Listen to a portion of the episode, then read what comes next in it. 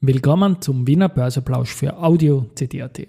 Heute ist Montag, der 25. September 2023 und mein Name ist Christian Drastil und ich bin verkühlt. An meiner Haut lasse ich nur Wasser und CD. Die Euro-Telesites ist am Freitag erfolgreich gestartet, hat den Tag im ATX im Plus beendet und für einige Aufregung gesorgt. Heute habe ich unter anderem eine Einladung der Artico Bank. Dies und mehr im Wiener Börseplausch mit dem Motto Market.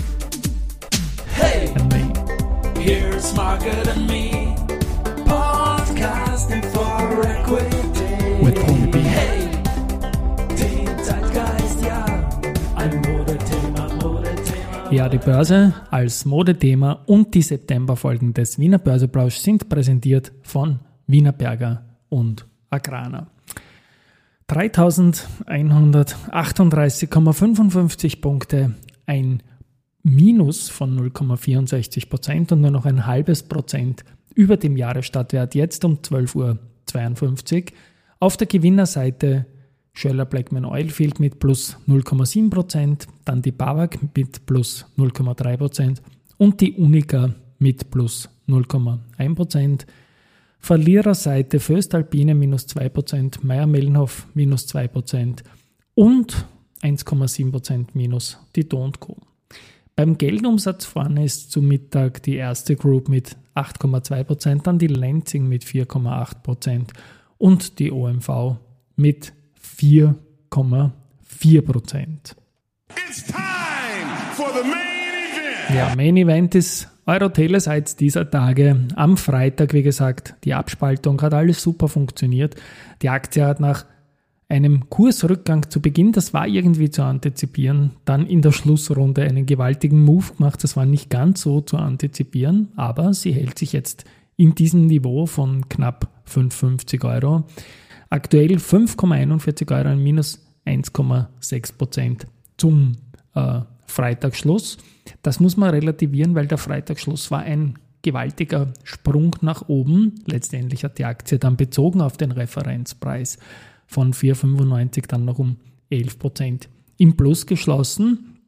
Und die Indikation in der Schlussrunde hat da durchaus ein bisschen für Irritationen gesorgt, weil es zunächst ein Schlusskurs von 250 als Indikation dargestanden und es wurden dann 5,50. Aber auch das war, wie gesagt, eine gute Geschichte und die Rechnung hat schön funktioniert für die Telekom Austria Aktionärinnen und Aktionäre. Wer am Donnerstag, sagen wir, es 100 in der irgendwas in der Telekom hatte, hatte dann am Freitagsschluss auf der aufgesplitteten Basis 102,9.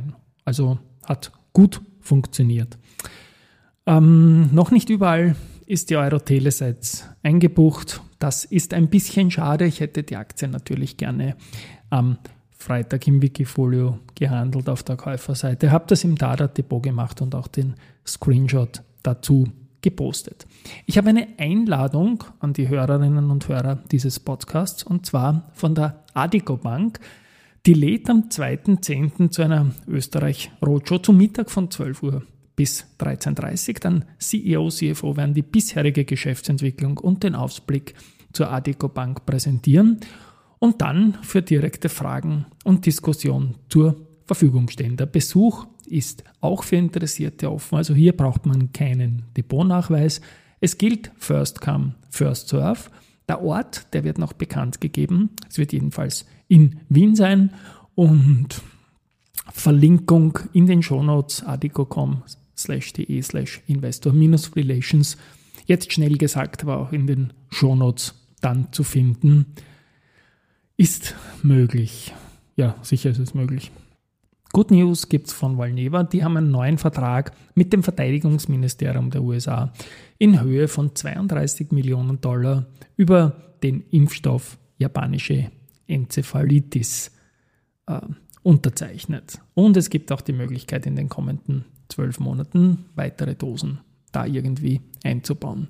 Frequentis hat einen Auftrag aus Estland bekommen. Da geht es um die UTM-Suite. Die wird für die Entwicklung innovativer Services im Drohnenbereich eingesetzt. Wolfgang verzeichnet bei Ende Juni einen Auftragsstand von 44,1 Millionen Euro. Das entspricht einer Verdoppelung gegenüber dem Vorjahreszeitraum. Die Baderbank hat die Investorenkonferenz in München veranstaltet. Das ist ja Jahr für Jahr rund um das Oktoberfest. Und viele österreichische Unternehmen haben präsentiert.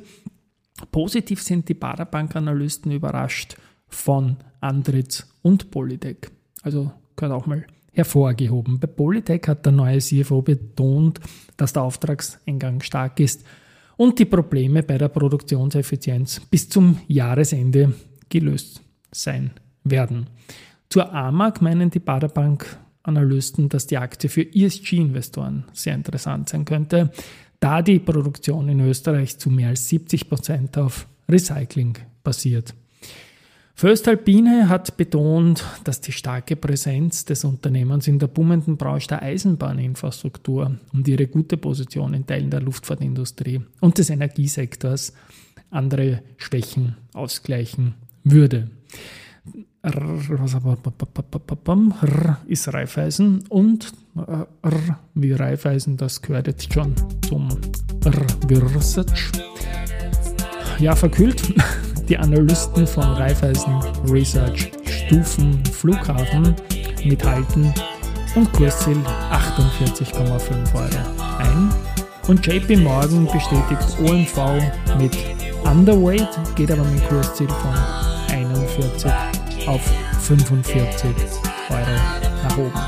So, das war's für heute. 30 mal 30 Finanzwissen pur ist dem Thema Zertifikate gewidmet. Tschüss und Baba. Bis morgen.